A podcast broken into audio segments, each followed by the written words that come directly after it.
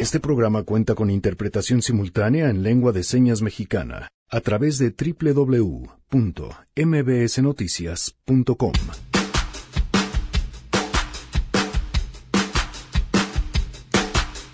¿Qué pasa cuando un presidente promete una cosa y no logra cumplirla? Ramón Morales en este martes Chairo nos platicará sobre el control de las expectativas.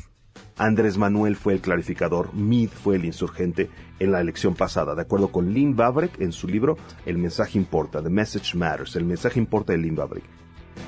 Además, Guille Gómora nos pondrá en contexto sobre la crisis de partidos políticos que nada más no encuentran cómo configurarse ante el nuevo gobierno como una oposición. ¿Qué tal, Pamela? Buenos días a ti y a nuestro auditorio. El próximo 2 de junio habrá elecciones en seis estados. Lamentablemente, en la cuarta transformación se imponen las prácticas del viejo régimen, es decir, los acuerdos cupulares para designar a los protagonistas de esta jornada electoral. Comentaremos los detalles de lo que sucederá el próximo 2 de junio más adelante.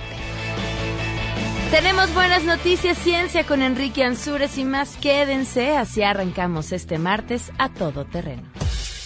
MBS Radio presenta A Todo Terreno con Pamela Cerdeira.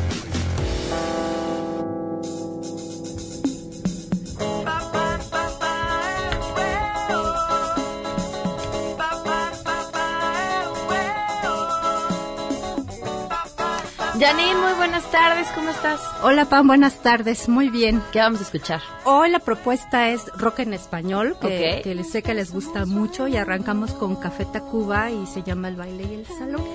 Arroba Janine MB para que le manden sus propuestas de rock en español. Oye, y ya el lunes que se quede como One Hit Wonders creo que fue un éxito. El, sí, muchísimas propuestas que quedaron fuera por falta del tiempo, pero sí que sea el lunes Perfecto. de One Hit Wonder. Gracias, Janine. Bye. So.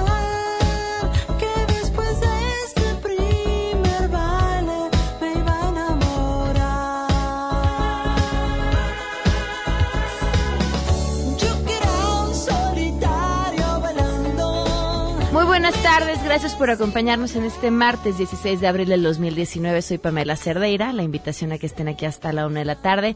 Noé Romero, el que sí es Noé, en la interpretación de lengua de señas, en www.noticiasmbsnoticias.com. El teléfono en cabina 5166125, el número de WhatsApp 5533329585, además a. Twitter, Facebook e Instagram me encuentran como Pam Cerdeira. Siempre, siempre me han integrado los objetos, sobre todo su permanencia. Las personas nos vamos, las personas somos finitas y los objetos no, se quedan. Algunos de los objetos pierden su valor cuando quien los usa ya no está.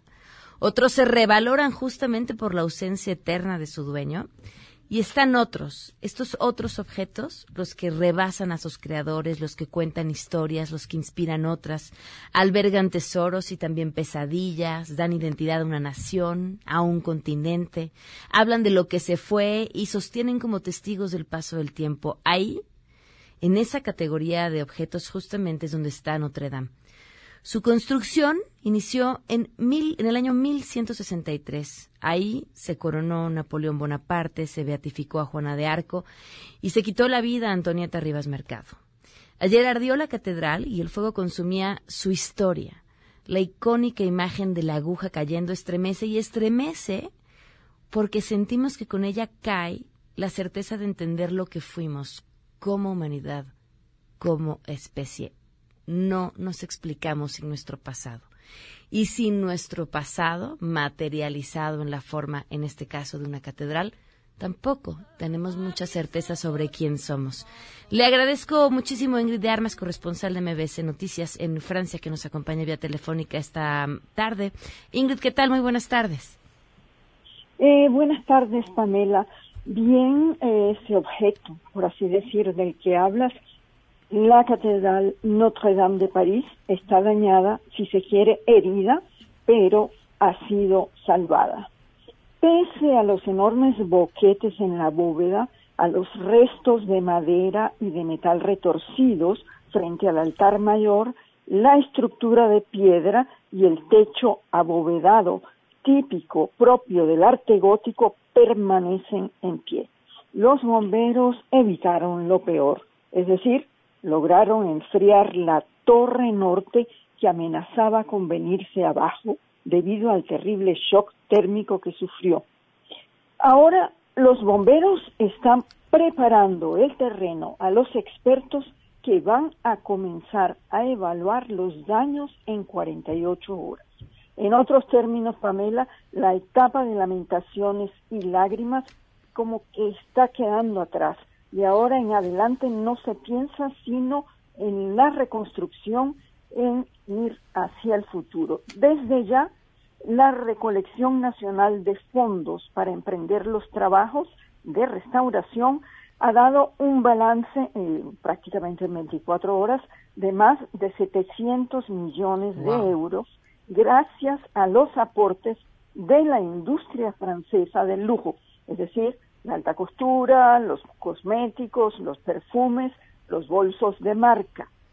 Paralelamente a un nivel modesto, cada quien a su medida, los parisinos también contribuyen. Ahora se está comenzando a perfilar un debate que se está situando en torno a las técnicas de restauración que deberían emplearse o no. Por lo demás, hay que decir que existe una gran experiencia en ese campo aquí en Francia. Un ejemplo, simplemente la catedral de la ciudad de Reims, en el norte, sufrió destrucciones gigantescas durante la Segunda Guerra Mundial durante cuatro años de bombardeos. Hoy está totalmente reconstruida y nadie puede imaginarse que fue restaurada a ese nivel, a esas dimensiones. También con otros monumentos ha sucedido lo mismo. Pareciera posible que el empleo de técnicas y de ciertos materiales modernos se vaya a imponer.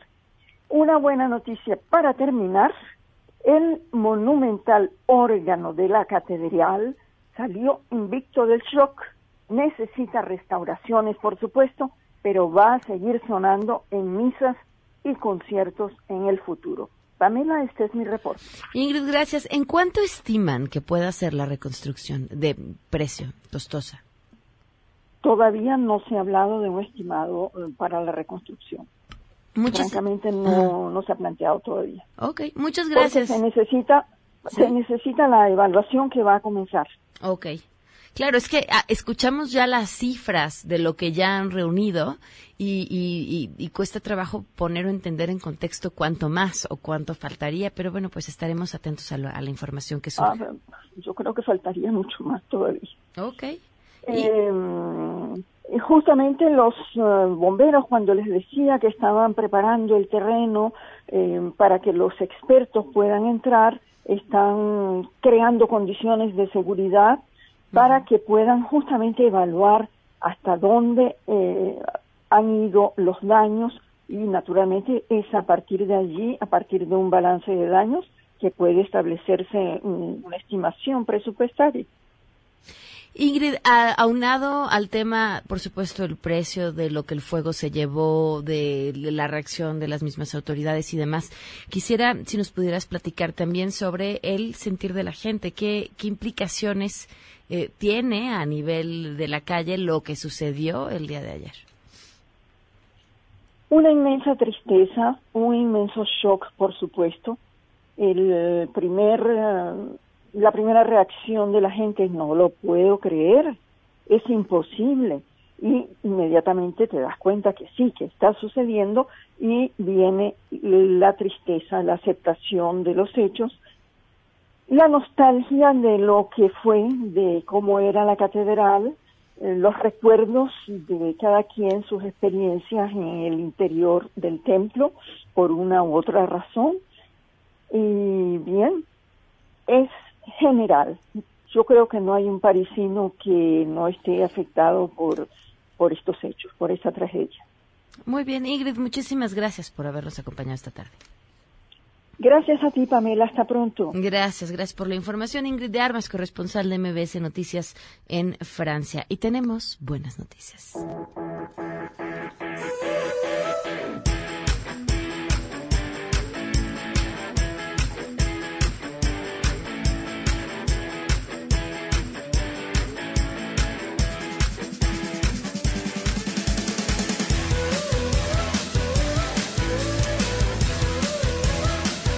Oigan, la tarjeta Liverpool Visa de verdad está dentro de las buenas noticias. Funciona como tarjeta departamental, obviamente, y como tarjeta de crédito, lo que es increíble porque pueden usarla no solamente en Liverpool, sino en cualquier establecimiento de México y en todo el mundo. Además, la tarjeta Liverpool Visa cuenta con el mejor programa de puntos donde acumulan puntos rosas en cualquier compra que hagan y reciben el doble si lo hacen dentro de Liverpool y pueden cambiarlos por lo que más les gusta de la tienda. Les ofrece además 10% de descuento adicional en su primer día de compras en Liverpool y en liverpool.com.mx, así como tarjetas adicionales sin costo, promociones exclusivas y muchos beneficios más. Para mejor servicio, además, cuentan con atención personalizada en la tienda Liverpool o vía telefónica 365 días del año. Ojo, 24 horas al día. Así que soliciten su tarjeta Liverpool Visa hoy mismo y comiencen a disfrutar de sus increíbles beneficios. Y con las buenas noticias, Ernestina Álvarez, te escuchamos. Ernestina, muy buenas tardes. Buenas tardes para ti. Para el auditorio, el Instituto Nacional Electoral ha desarrollado un prototipo de urna que emite una boleta electrónica mediante la cual se han realizado ya 631 ejercicios de votación y también trabaja en las secciones de difusión y análisis para que en su momento que la ley lo permita se pueda implementar el voto electrónico en territorio nacional, el cual permitiría resultados más ágiles y sobre todo reducir los costos. En la Comisión de Organización Electoral del INE, el consejero Ciro Murayama confió que pronto en México se use este voto electrónico como ocurre en países similares al nuestro en tecnología y economía como es Brasil y Perú. Vamos a escuchar. Si un día se hace posible tener un mecanismo de votación, pero también de cómputo más ágil, menos barroco, como el que tenemos ahora, donde pues ya un voto en urna electrónica, los casos de países que no son tan distintos en términos de tecnología o de dificultades de asentamiento de la población, Sin embargo, el presidente de la Comisión de Organización Electoral del INE, Jaime Rivera, indicó que en México debe superarse la desconfianza que se tiene hacia la tecnología en general y también esa desconfianza hacia el fraude electoral para poder implementar el voto electrónico y que este sea efectivo. Explicó que lo que presentaron este lunes es un artefacto que tiene ventajas técnico-operativas en cuanto a rapidez, claridad y certeza y permite asociar la experiencia tradicional del elector con una urna en la que deposita una boleta, lo que pues operaría a favor de la consulta. Comentarte que ahorita la ley pues solo permite que el voto pues se realice mediante urnas presenciales. Hasta aquí el reporte. Gracias, Ernestina. Muy buenas tardes. Buenas tardes. Damos una pausa y continuamos a todo terreno. En unos momentos, en A Todo Terreno. Martes Chairo con Ramón Morales. ¿Crees que la Catedral de Notre Dame volverá a ser imponente tras su reconstrucción? Lamentablemente las reconstrucciones les dan lugar para modernizar y le quitan la esencia a, a los monumentos. Eh, Notre Dame era algo icónico de, Francia y es lamentable, es triste que, no haya la supervisión necesaria para, para proteger esos, esos monumentos. Ojalá y lo logren.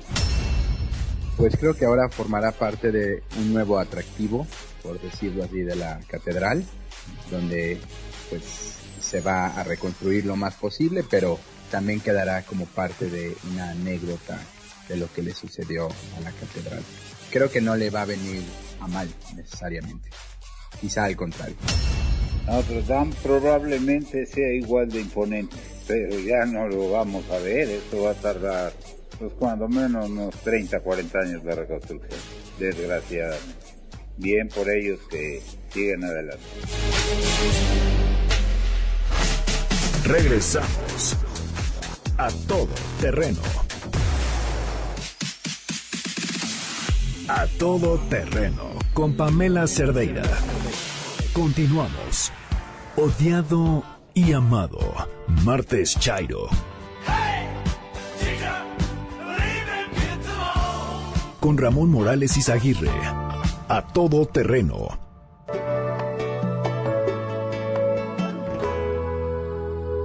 Y al final de la rambla me encontré con la negra flor que creció tan hermoso que su tallo perdido y al final de la rambla me encontré con Bienvenidos al martes Chairo, ya está aquí Ramón Morales Izaguirre, hijo de Thanos, símbolo sexual de los 80, devorador de, 80, galaxias, sí. compartía telones con Sasha Montenegro. poseedor de una barba... Sí, forjada por Zeus. Ok. ¿Qué tal? ¿Y prefiere ser llamado en corto? Sí, hijo Thanos de Thanos, Thanos bebé, Thanos bebé está bien. no es cierto. ¿Cómo están, chicos? Un saludo para todo nuestro auditorio en Martes Chairo. Vamos a hablar un poco acerca del tema de controlar las expectativas. De qué pasa cuando un presidente te promete una cosa, pero no te la da. Entonces, cómo eso determina la agenda de los candidatos electorales para el próximo comicio electoral, el presidencial, y cuáles son las teorías que sustentan esto. Entonces, vamos a hablar un poco, les iré diciendo más o menos quiénes son, quiénes son los autores que hablan sobre estos temas. Pero ya hemos visto presidentes anteriormente que prometían índices de crecimiento gigantescos. El más, el que yo más recuerdo a- a- a- a- en este momento y con el que quisiera construir esto sería a Vicente Fox. Antes de que yo lo diga, Pam, ¿tú recuerdas un número que él haya proyectado alguna vez? ¿Tú recuerdas que él le haya dicho que íbamos a crecer a tanto por No. ciento? ¿No? Bueno, para nuestro auditorio, ahí les pediría que este, me digan en el Twitter, arroba artes imperiales, qué opinan. Eh, lo prometió un crecimiento de 6% del Ujú. Producto Interno Bruto. Y en- Enrique Peña Nieto también prometió cifras superiores al 4. Entonces, esto, esto no quiero meterme en las implicaciones económicas de prometer este tipo de crecimiento, pero lo que sí quisiera se- señalar es qué sucede cuando no lo cumples. Y eso que hace en la retórica del candidato que te va a suceder. Entonces, vemos que Andrés Manuel López Obrador tiene un verdadero gran problema, ¿no? O sea, la retórica de la 4T es mucho ruido y pocas nueces porque es mucho escándalo mediático acompañado de poco crecimiento económico. Entonces, si es cierto que el ciclo recesivo en el que dejó Peña Nieto al país, porque hay que decirlo como es, si es cierto que este ciclo recesivo va a condenar el crecimiento económico de la 4T a iniciar desde índices de 1 punto y cacho o, o, o Ujú. 2 cerrado o 2.1, o sea que vamos a crecer a menos de como crecía Peña Nieto, lo que se demostrará realmente para los economistas es que la caída libre en la pendiente de crecimiento en la que lo dejó Peña Nieto sigue siendo igual y no se logró controlar con los, con los cambios que hacía Andrés Manuel. Pero muchas de las medidas contracíclicas que está implementando ahorita Andrés Manuel, como reducir el gasto de gobierno, también las, o- las operó Felipe Calderón en el 2008 y 2009 con la crisis en Estados Unidos. Andrés Manuel le toca construir la retórica de su sexenio a partir de las inercias económicas del gobierno de Peña Nieto. O sea, las cosas no cambian con el changarro con un nuevo brother, no son Power Rangers, ¿no? O sea, el, el- el gobierno se tiene que reconfigurar de diferentes piezas para empezar a dar resultados diferentes. Sí se le está cocinando a fuego muy alto ahorita, y más porque él mismo dijo que íbamos a crecer a cuatro. Hace no menos de cinco semanas dijo cuatro y ahora dijo que dos y después ya salió su secretario de Hacienda a sacar sus pronósticos. Pero lo que verdaderamente les duele es que no se los dice una calificadora FIFI, te lo dice el Fondo Monetario Internacional. ¿no? Y te lo dice tu propia secretaria de Hacienda. Entonces, este es el momento de ver si es cierto que invertir en eh, programas sociales, darle dinero a los pobres, el gobierno de Robin Hood, verdaderamente hace una política de crecimiento económico. Estamos por verlo.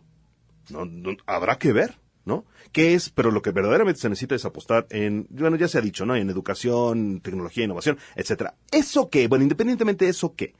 Si el gobierno es responsable de una economía recesiva, de manera sostenida, su candidato, el candidato que sea, llámese Marcelo Ebrard, Ricardo Monreal, Claudia Sheinbaum, Tatiana Cloutier, o lo que sea, estaría condenado a una modalidad de campaña llamada el insurgente. ¿Qué es un insurgente? Un candidato insurgente es un candidato que no puede hablarte de la economía y que tampoco te puede criticar al presidente porque pertenece a ellos. Ese es un candidato de modalidad insurgente. Su opositor es un candidato clarificador, que es el visto como la alternativa económica que si se le da el poder, cambiará la economía. Entonces, el enfoque de los medios se transforma y él se convierte en un clarificador que viene a clarificar dudas económicas. Andrés Manuel fue el clarificador, Meade fue el insurgente en la elección pasada, de acuerdo con Lynn Vavreck en su libro El mensaje importa, The Message Matters, el mensaje importa de Lynn Vavreck. Lo que nos dice es que hay dos modalidades condicionadas por los rendimientos económicos del gobierno actual. Por eso es tan importante que Andrés Manuel mantenga una retórica de 4% para el final del sexenio, si es que pretende que la 4T dure más. Pero estamos viendo los procesos electorales en Puebla, estamos viendo los procesos electorales en otros estados, y si no hay un crecimiento económico acompañado de malos candidatos en una, en una retórica de plena división, Barbosa es una, es una, es una, es una campaña construida sobre la división. De hecho, apela a la reconciliación, porque saben que están construidos sobre los cimientos de un estado muy dividido. Por el otro lado, Andrés Manuel tiene que controlar presiones externas. Y quisiera hablar de un concepto que es verdaderamente fascinante para todos los que les gusta la política, poder duro y poder suave. El poder duro es como los países obligan a otros a condicionar su conducta a través de los ejércitos, el dinero literal y el poder industrial. Yo te, yo, te, yo te obligo a base de balazos, de misilazos y de todo eso. Hay otras formas de poder llamadas poder suave con el que un país condiciona a otro para moverse de una forma. La diplomacia, el espionaje, algunas instituciones y las calificadoras. Las calificadoras son una forma de poder suave. Entonces, nosotros debemos de entender que estas, que estas calificaciones que está haciendo las, las instituciones se deben a que el Estado mexicano se está volviendo menos liberal, menos interconectado. Si te declaro que es el fin de la política neoliberal, ¿qué crees que van a hacer tus socios? ¿Te van a echar porras? Por supuesto que no. Van a cuestionar, van a disminuir los índices de crecimiento, pero lo acaba de decir el secretario de Hacienda y tiene toda la razón son proyecciones, son pronósticos y todos cambian. Y lo digo con total seguridad y con el 100% de certeza de lo que estoy diciendo. Aún un pronóstico económico hecho por Christine Lagarde a mano, con todos sus economistas, etcétera, no pondera la locura humana, la, la irracionalidad humana. Si hay una crisis económica que le pega a Estados Unidos, dentro de Estados Unidos, por lo laxo que se está volviendo a hacer su mercado bursátil, por la regulación de Trump, y eso le pega a México, por supuesto que eso no venía ponderado en el, en el, en el, en, el informe, en el gran pronóstico de Cristina Lagarde y todo, la OCDE, José Ángel Gurría, ahí echando los crunching numbers. Eso no lo miden, pero no lo dicen porque esa credibilidad le pegaría mucho a la institución. Es por eso que nosotros debemos de entender y tomar con pincitas este tipo de cifras, porque en última instancia son instrumentos que ven a un futuro y nadie predice el futuro más que algunos iluminados por Zeus y ellos no lo son. El punto para no el cuento largo es que esta, esta retórica que están implementando organizaciones que no necesariamente son amigas de nuestra nueva administración, tienen como finalidad alterar ciertos grupos de personas y, que los, y que los resultados electorales se dirijan a una alternancia. Es ahí donde se va a voltear a ver al bolsillo de la gente. Si los, si los pronósticos económicos son equivocados, entonces la gente solamente puede confiar en su bolsillo. Es lo que nosotros vamos a ver al futuro. Entonces, si los programas sociales sí se convierten en darle dinero directamente a la gente sin intermediarios, entonces habrá que ver si la 4T da en las urnas el sustento de haber significado algo, porque eso sí, hubo 20.000 organizaciones que extraían, bajaban recurso para ellos mismos y lo gastaban en plumas de 20 mil pesos, toallas de 40 mil pesos, eso sí pasaba. Había otras organizaciones que hacían, sí hacían su trabajo, pero lo que busca la 4T es que el, el apoyo llegue directamente a la persona con la menor cantidad de intermediarios posibles. Mientras tanto, tiene que controlar la expectativa de una clase media y una clase alta que no reciben ese tipo de programas. La clase media me parece que está fuera, completamente fuera del discurso político. Casi todo, solamente sirve para pagar impuestos y, nos están haciendo una extracción brutal. Y es la que patrocina los programas sociales. Sí, entonces en ese sentido es muy importante, es muy importante que Andrés Manuel sepa coordinar ese tipo de retórica y por supuesto que uno de sus principales beneficiarios buscará ser Ricardo Monreal, que tendrá que hacer el conjunto de reformas desde el poder legislativo para darle una transformación al país desde la aplicación de cómo estos programas van a servir para impactar en una clase laboral con diferentes prestaciones, en una clase laboral con un diferente estatus y, por supuesto, en un régimen fiscal acompañando todo este tipo de políticas que sepa balancear y equilibrar, porque uno de los grandes problemas de México, uno de tantos, era la desigualdad. Eso es un hecho y venía eh, aparejado con la seguridad. La lógica que Andrés Manuel lo digo, yo no estoy descubriendo el hilo negro, está en todos los discursos. Se trata simplemente de un cambio de abajo hacia arriba de que las instituciones que son incluyentes, como le diría el libro Why Nations Fails, ¿por qué fallan las naciones? Que las incluyentes eh, triunfen sobre las extractivas y que la gente desde abajo tenga mayor cantidad de dinero para diversificar sus opciones e, y, y no voltear a ver hacia el crimen, no estar en la desesperación. Eso tendrá que ser cumplido sin corrupción por seis años. ¿Y en eso cómo vamos? No creo que tengamos mucho éxito, porque sí creo que Andrés Manuel no es corrupto. Pero poner las manos al fuego por todo el personal, wow, es cambiar al país. O sea, es verdaderamente cambiarle toda la psicología. Es, es, es lo que tendremos que ver. Definitivamente no es un cambio a corto plazo, pero tuvimos un modelo neoliberal implementado de políticas, se podría decir desde que, no sé, Miguel de la Madrid creíamos, crecíamos 0.3%. Llega Carlos Salinas de Gortari, creo que rozamos el 4 o rebasamos el 4. Y desde entonces, caída libre sin parar. Entonces, vamos a ver si ya murió el, modelo neoliberal, cómo viene aparejado de resultados en el bolsillo de la clase que recibe los apoyos, más los pronósticos de las calificadoras que reflejan intereses transnacionales, todas tienen sesgo, todas las instituciones tienen sesgo. Banco Mundial tiene sesgo, Fondo Monetario Internacional tiene sesgo, Naciones Unidas tiene sesgo. Todas las instituciones están sesgadas por los países que son sus sedes y sus patrocinadores. Así funciona. Digo, no es nada nuevo. Por eso Rusia y China están sacando sus propios bancos y sus propias organizaciones y sus propias calificadoras, porque saben perfectamente que vistos desde un ente, desde un lente, van a ser vistos desde una forma. Entonces, lo que vamos a ver nosotros es cómo funciona esta, este cambio de, de retórica de expectativas para que el próximo candidato tenga la oportunidad de decir, vamos a continuar con este tipo de medidas. Solamente para hacer un pequeño recordatorio, cuando, Andrés, cuando Enrique Peña Nieto nos decía que sus reformas no eran varita mágica, no eran varita mágica, no eran varita mágica, no eran varita mágica, eso lo hizo para que en 2021 tuvieran un poco de, de, de pues de, de, victorias. Claro. Pero el PRI no le fue nada bien en 2000, en 2000, perdón, quise decir, no quise decir 2021, perdón, quise decir 2016 o 2015, que fue la intermedia de Peña Nieto. Obviamente a partir de entonces empezaron a perder. Ya en 2018 les fue como les Pero es que en el PRI la corrupción le ganó a todo lo demás. Sí, por supuesto. No, o sea, ahí, ahí ya no había espacio para decir, qué sí hicimos bien, porque todo estaba apocado por lo que se hizo mal. Y lo que se hizo mal fue robar a diestra y siniestra. A diestra y siniestra, sin piedad y sin detenerse. Y eso nadie lo puede negar, ni siquiera ellos, ¿no? Entonces... ni, ellos. Sí, porque lamentablemente eh, los que lo hicieron puede que ya no pertenezcan al PRI o que estén a punto de ser expulsados, pero trabajaban desde el PRI, con el PRI. Entonces, tiene que hacer el partido, tiene que resucitar en esos términos, a mí me gusta mucho que el proceso electoral actual ahorita dentro del PRI para su nueva reconfiguración de dirección nacional esté acompañado de una noción clara de su principal este candidato que está ganando ahorita es gobernador de Campeche, de que el PRI tiene que cambiar para, destacar, que ya no puede ser nada más discurso, que tiene que ser real. Entonces, en ese sentido, tiene que aparejarse de, de ver hacia el interior, de ver hacia el interior, porque yo creo que si el PAN sigue siendo así de verdad, y lo digo con respeto, de intrascendente, el propio Andrés Manuel se burla de que ellos van y presentan este oficio ante la OEA y que él se enteró cuatro días después, como queriendo decir que son unos irrelevantes. Entonces la oposición está siendo relevante. El PRI ahorita no está siendo relevante, pero su proceso interno de, de, renovación tendrá que construir a un PRI relevante. Porque si no hay relevancia de ninguno de los dos partidos, entonces además de ser un poder que tiene toda la influencia y todo el poder, no tiene opositores. Y lo sigo diciendo, el PAN está apostando a la pifia. El PAN está apostando a ver en qué se equivoca el gobierno para desde ahí empezar a hacer, pues, un escandalito mediático de tres días. Pero agenda, agenda, agenda, agenda no tienen. Y el PRI está nadando de muertito para que no, para que no lo pisoten. Su política, su, su agenda legislativa no está resonando en medios. ¿Sabes acerca de iniciativas del PRI? Nada.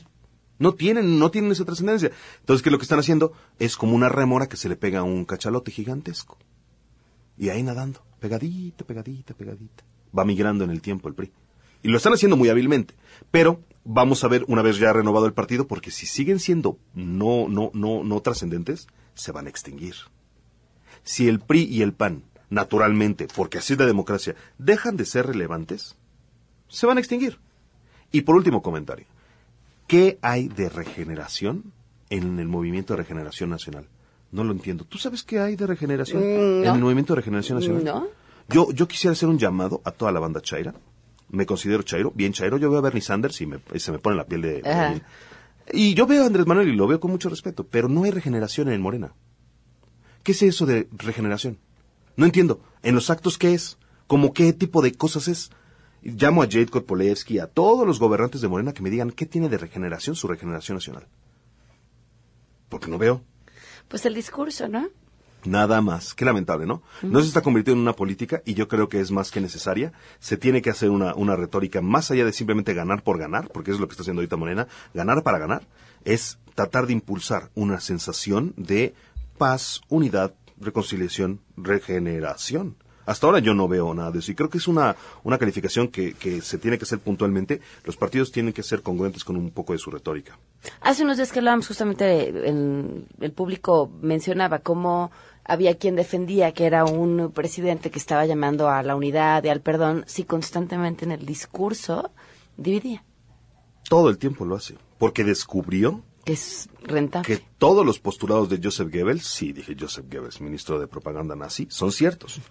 O sea, tú tienes que dividir para polarizar y reducir al votante la, la, la, el, el, la retórica de que los buenos contra los malos voten por mí y hacer grupos más grandes. Tienes que generar esa retórica. Y en México siempre ha sido así, liberales y conservadores, fifís contra chairos, todo ha sido así. El problema es que México ya se volvió polarizado desde entrada. Entonces, es tan fácil pegarle a esa, esa vena del mexicano, tan, tan fácil, fácil y elemental. Y Andrés Manuel abusa abusa porque dice los conservadores me van a me van a traer fregado, etcétera. Entonces, pues simple y llanamente lo que él hace es tratar de defenderse. Él es demócrata, eso me queda absolutamente claro. Él de, dictador realmente no tiene nada porque cuando Jorge Ramos te cuestiona y tú lo llamas, ven, pasa al frente conmigo, ve mis cifras. Eso no lo hace un dictador. Eso no lo hace un dictador. Eso lo hace un demócrata. Pues, ya, pero si tus cifras no son correctas, si tus cifras no están correctas. O estás, o estás, haciendo un nudo retórico, o estás haciendo un nudo retórico para salir, o un mal cálculo matemático, lo entiendo. Pero de, dictador tienes cero. Cero menos cero, ¿no? O sea, este tipo de actitudes con los medios es completamente democrático. Sí, sí, sí, Entonces, el... el no sé, yo creo que tendremos que Vamos avanzando, a la mañana. Del presidencialismo priista, del presidencialismo priista, al presidencialismo panista, a esto. Ah, no, no, a ver, yo, eh, es, eh, el mismo Jorge Ramos decía, ¿no? Hay que aprovechar este ejercicio, esto es de lo más útil que hay, el poder. Pero tú te sientas y platicas con quienes van a la mañana y te dicen, a ver, sí, pero no siempre, o sea, no, hablan, él elige quien quiere que hable. Eh, hay veces que quienes hablan están perfectamente bien infiltrados para hacer la pregunta que el presidente o su equipo, porque quizá ni siquiera es él, quieren que haga o el comentario que quieren que él haga. Eh, no, o sea, sí, sí hay en este aparente ejercicio de apertura en el que se permiten oportunidades como lo que sucedió con Jorge Ramos o lo que ha hecho Animal Político y demás, pues también tiene su manoseadita. Y yo creo que también hay que mencionarlo. Estamos en tiempos todavía de hablar del gobierno de Andrés Manuel sin ningún escándalo mayor de corrupción. Año 2019, seguimos hablando de un de un de una 4T sin máculas grandes de corrupción. pero en el día, pero en el día que salga el primer gran escándalo de corrupción, ponte uno de él. Ponte uno de él. De alguien, de Morena, alto. ¿Crees que le pegué? O sea, han depositado toda su credibilidad en eso. ¿Qué queda? ¿Combate a la corrupción? ¿Cuál combate? ¿Crecimiento económico? ¿Cuál crecimiento? ¿Desarrollo? ¿Cuál desarrollo? ¿Generación de empleos? ¿Cuál? ¿Decomisos de droga? ¿Cuál? ¿Regeneración nacional? ¿Cuál? Lo único que eh, por lo menos estamos hablando es de que no son corruptos, ¿no? De eso se trata toda la 4T. ¿Me vas a decir que en seis años de gobierno, cero escándalos de corrupción, impoluto, así, con la cantidad de especímenes con las que se configuró ese gobierno? No lo creo. Es que bueno sería maravilloso. Sería maravilloso, sería, sería increíble no sería yo sería una persona muy feliz si lo lograran. Y si, si combaten la corrupción bueno o sea vamos a crecer a mucho más de cuatro. O sea pero se va a poner sabroso. El problema es la naturaleza humana. Y la 4T no puede, no puede cambiar el instinto de egoísmo de un ser humano, de corrupción de un ser humano, la ambición, la codicia de un ser humano. Si no puede controlar quién es el, el abanderado en Puebla y de una manera pacífica y constructiva, o sea, yo no me imagino hacia dónde se va a dirigir. Entonces, es, es eh, la naturaleza humana es errática, es errónea, es, es, a veces contradictoria y, a veces ininteligible y lo, y lo vivimos todos los días, lo somos todos los días. Y el gobierno de México eso es. Sin embargo, yo creo que hay un rayo de esperanza en todo esto. Sí hay un rayo de esperanza en todo esto. Todas las, las élites políticas luchan por el poder. Y cuando se enquistan en él, dejan de trabajar para mejorar. Eso es la teoría de los pesos y contrapesos, creo que es incluso la de las dos espadas, pero eh, me podrán revisar en Twitter y decirme exactamente, me estoy equivocando en esto, pero la teoría plantea que cuando una élite tiene que luchar para ganar el poder otra vez, tiene que perfeccionar sus metodologías internas y crecer internamente para ser. Eso es lo que vamos a esperar de la alternancia, porque los partidos políticos tendrán que construir mejores plataformas, mejores proyectos, mejores discurseros, mejores líderes para poder ganar el poder. Entonces, ese rayo de esperanza es lo que ha permitido que México ha avanzado constantemente, pues de alguna u otra forma en diferentes medidas a través de la alternancia electoral. Y creo que eso es un ejercicio importante y espero sinceramente que sea para elegir al mejor. Ramón, como siempre, un gusto escucharte. Gracias a ti, Pamela. Un saludo a todo nuestro auditorio. Si quieren seguirme en Twitter, arroba Artes Imperiales, y en Facebook, Ramón Morales Izaguirre. Ramón Morales Izaguirre, hijo de Thanos, símbolo sexual de los 80, devorador de galaxias, posador, de una barba que ya no alcancé a apuntar. Sí, no, no, no, no. ¿Diseñada por quién? La forjó Thor en el, con su Mjolnir, el mismísimo, no, no es cierto. Ah, gracias, José. Gracias, Ramón. lo juro que no vuelvo a hacer. Vamos a una pausa y continuamos. ¿Crees que la Catedral de Notre Dame volverá a ser imponente tras su reconstrucción? Yo considero que va a continuar siendo uno de los lugares más visitados que haya ahí en, París obviamente por la trascendencia y, más ahora porque se incendió y van a poner seguramente algunos catálogos o fotografías de cómo estaba antes y cómo la reconstruyeron después. Pero bueno, pues esperemos que todo salga bien para ellos. No creo que la Catedral de Notre Dame se vuelva a ser la misma, pero es una pena que se haya perdido un patrimonio de la humanidad tan grande o que se haya perdido parcialmente, pero esperemos que el mundo entero contribuya con gente que sepa de arquitectura, restauración y todo para que puedan restaurar ese patrimonio. Regresamos a todo terreno. A todo terreno con Pamela Cerdeira. Continuamos.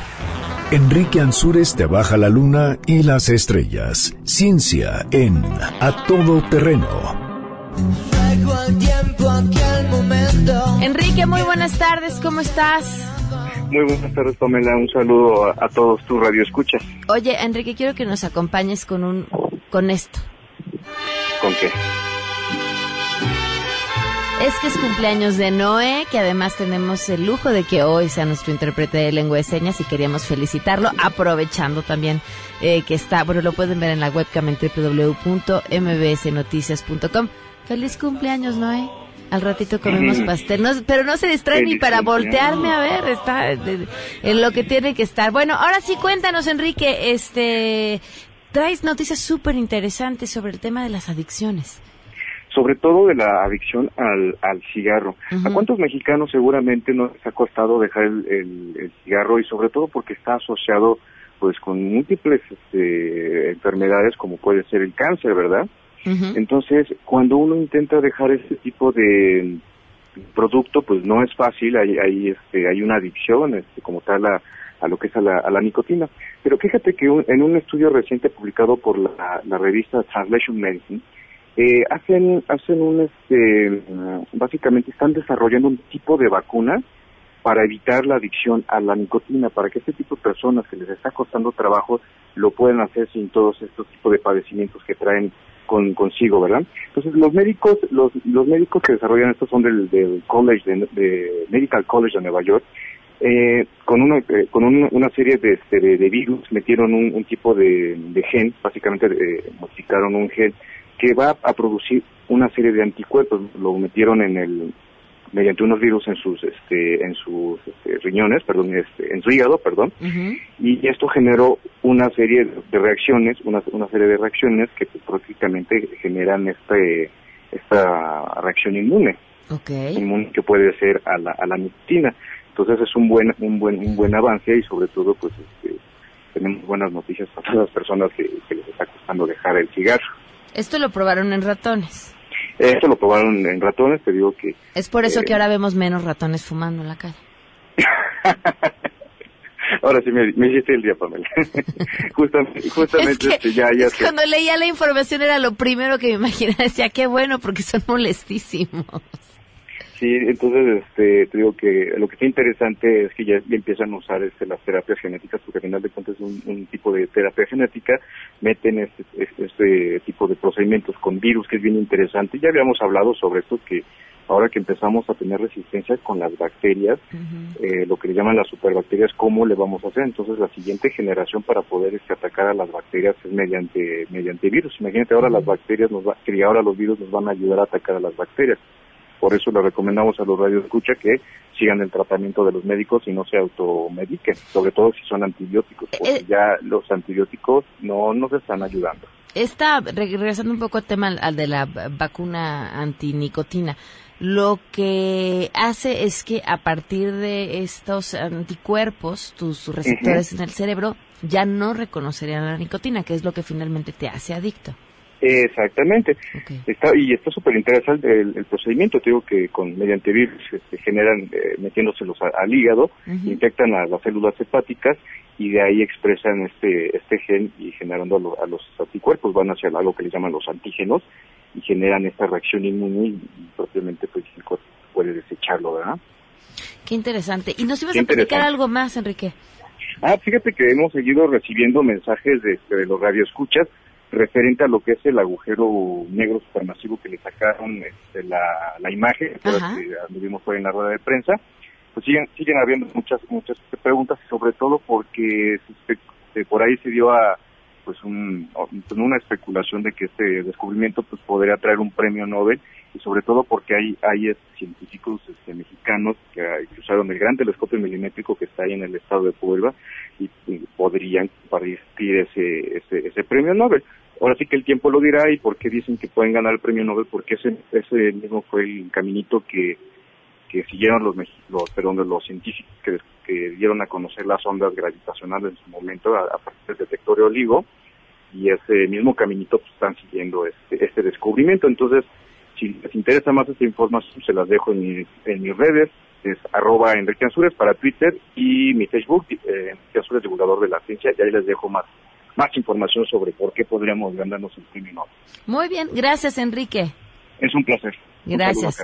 12 con 49. Antes de ir a la pausa, a ver, les pregunto si saben. ¿Qué tienen en común el brócoli crudo, el salmón y el tofu? Entre muchos otros alimentos, estos son considerados por el Departamento de Salud y Servicios Humanos de Estados Unidos como alimentos ricos en calcio y que a cualquier edad tenemos que incluir en nuestra dieta. Sin embargo, en un mismo estudio se señala que el consumo de calcio no garantiza la absorción correcta. Esto porque nos falta otro componente muy importante que es la vitamina D. La vitamina D es el resultado de la síntesis que tiene nuestro cuerpo en contacto con los rayos del sol. Sin embargo, para que esto suceda, tenemos que estar expuestos al sol sin bloqueador, lo que no es recomendable. El cuerpo necesita de vitamina D para absorber el calcio. Sin suficiente vitamina D, no podemos producir las cantidades suficientes de la hormona que se llama calcitriol, lo que ocasiona que no se absorba suficiente calcio de los alimentos. La vitamina D también se puede consumir de dos formas más, ingiriendo alimentos y por medio de suplementos. Al respecto, el Institute of Health señala que la cantidad recomendada es de 4.000 unidades de vitamina D, lo cual pues sería muchísimo, muchísimo, muchísimo hablando de los alimentos eh, ricos en calcio, lo cual complementaría además un plan contra la osteoporosis. Así que ya lo saben, pregúntenle a su médico sobre implementar en su día a día un suplemento de vitamina D además de que coman alimentos ricos en calcio, de 4.000 unidades la vitamina D y así gozar de un corazón, músculos y nervios funcionando debidamente. Vamos a una pausa y volvemos. Bueno. ¿Qué pasó, guapa? ¿Nos vamos a ver hoy o qué? Ay, es que mira, no creo poder. Tengo mil juntas. No lo voy a lograr. ¿Cómo crees? Siempre me haces lo mismo. Bueno, tú te lo pierdes. Nadie le cancela al sol. Deberías saberlo, ¿eh? ¡Sube! Si nunca tienes tiempo para tomar el sol, tal vez tus niveles de vitamina D3 son deficientes. Pregúntale a tu médico por la vitamina D3, la vitamina más completa en el mundo de las vitaminas. Productos Medix. Permiso de publicidad 1833-00201B1701. Consulta a tu médico. ¿Crees que la Catedral de Notre Dame volverá a ser imponente tras su reconstrucción? El incidente que pasó con Notre Dame es muy trágico, ya que es uno de los símbolos más grandes de París. Yo creo que su historia, la manera en que lo viven, la manera en que cuentan cada una de las anécdotas y las obras de arte que ha estado ahí, va a hacer que su reconstrucción sea rápida y sea más fuerte. Y creo que sí, que será un auge en donde se levante de la ceniza. Definitivamente no. La historia que albergaba era lo que la hacía única, excepcional. Tristemente se han perdido años, siglos de historia. Notre Dame seguramente quedará nuevamente hermoso, pero ya no será el edificio histórico, será una reconstrucción desafortunadamente. Regresamos a todo terreno. A todo terreno con Pamela Cerdeira. Continuamos. Guillermina Gómora, en contexto. A todo terreno. La policía te está extorsionando, pero ellos viven de lo ¿cómo que tú estás? estás Bien, bien, Pam, pues ya aquí en Semana Santa y pues en proceso electoral, porque no nos salvamos. Solo han pasado nueve meses de aquel 2 de julio histórico del 2018 y ya estamos de nueva cuenta ahora en un proceso electoral donde se habrá de elegir eh, pues a representantes en Quintana Roo, en Baja California, en Durango, en Tamaulipas, en Aguascalientes y en el polémico Puebla, que no acaban de encontrar ahí la cuadratura del círculo, porque mira, eh, me parece que en este proceso y aún con la elección que recibimos el pasado 2 de julio, los partidos que sobrevivieron al tsunami de Morena, como son eh, el PAN, el PRI, el PRD, y, e incluido Morena, no acaban de encontrar ahí la fórmula y repiten estas viejas prácticas de nuestra partidocracia mexicana de imponer desde el centro o desde donde se pueda o con estas alianzas que a veces uno no acaba de entender eh, a los candidatos. Es lo que está pasando en Puebla.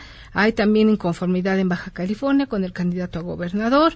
En fin, me parece que es un proceso que puede ser interesante porque marcaría la pauta de lo que vamos a ir viviendo en los siguientes procesos electorales, sobre todo el intermedio del 2021, que va a ser un proceso todavía más amplio, donde habrá de renovarse la Cámara de Diputados. Entonces yo me quiero centrar, por ejemplo, en el caso de Puebla, donde pues hemos visto esta inconformidad, este contrapunteo entre eh, Luis Miguel Barbosa, entre Alejandro Armenta, Ale- Alejandro Armenta y la dirigente nacional de Morena, Jacob Polewski. Y me quiero eh, detener ahí un poco porque ha sido un proceso muy eh, complicado desde la pasada elección, cuando impugna Barbosa, pierde en el tribunal, este, ahora otra vez vuelven a ir a tribunales, pero ya como partido. Entonces me parece que esto refleja un poco, insisto, esas viejas prácticas del viejo régimen, como dice el presidente, que pretenden desterrar, pero que incurren en ellas. Porque no ha habido un proceso democratizador para él y transparente, como exige Morena a sus contendientes, para elegir a un candidato en Puebla. Sí. Me parece que si no hubiera nada turbio, nada complicado ahí atrás, pues bien podrían presentar la encuesta que Es una hicieron. encuestas que ellos mismos hacen, que ellos mismos revisan, que no son públicas y que hay que confiar en ellas como un acto de fe. Exactamente. Y entonces vemos candidatos y fuerzas partidistas que siguen dependiendo de sus líderes en el poder. Antes el primer priista del país era el presidente en turno. Hoy el primer morenista del país es el presidente Andrés Manuel López Obrador. Hace eh, ayer o antier, si mal no recuerdo, en la conferencia mañanera, el presidente dejaba por ahí, como siempre, esos mensajes de que aunque fueran compañeros de campaña y aunque hubieran militado con ellos en el movimiento, si hacían trampa, iban a quedar fuera.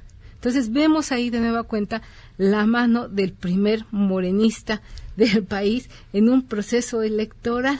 Por eso insisto que en esta eh, elección que vamos a registrar el próximo 2 de junio, pues vamos a ver de qué están hechos los partidos. Y me parece que hoy los partidos en México, incluido en el que está en el poder, viven una crisis.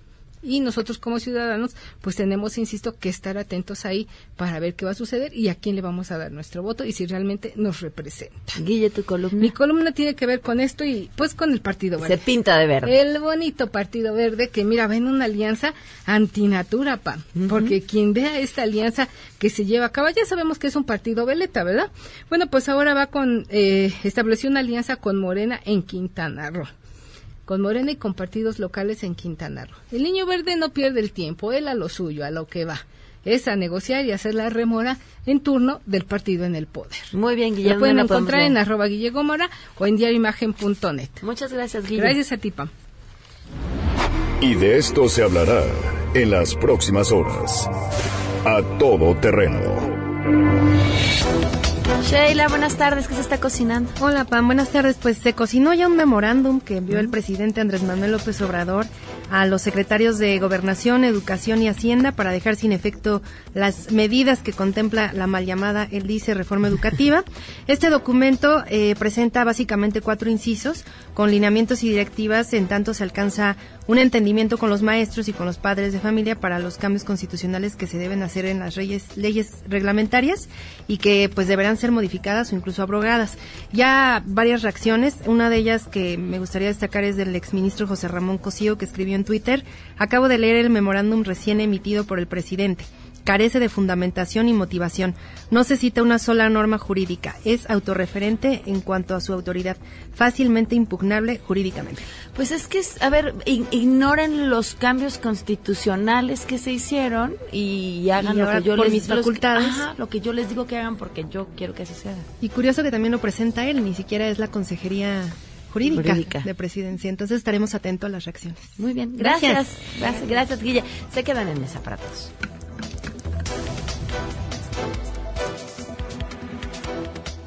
MBS Radio presentó A Todo Terreno con Pamela Cerdeira, donde la noticia eres tú.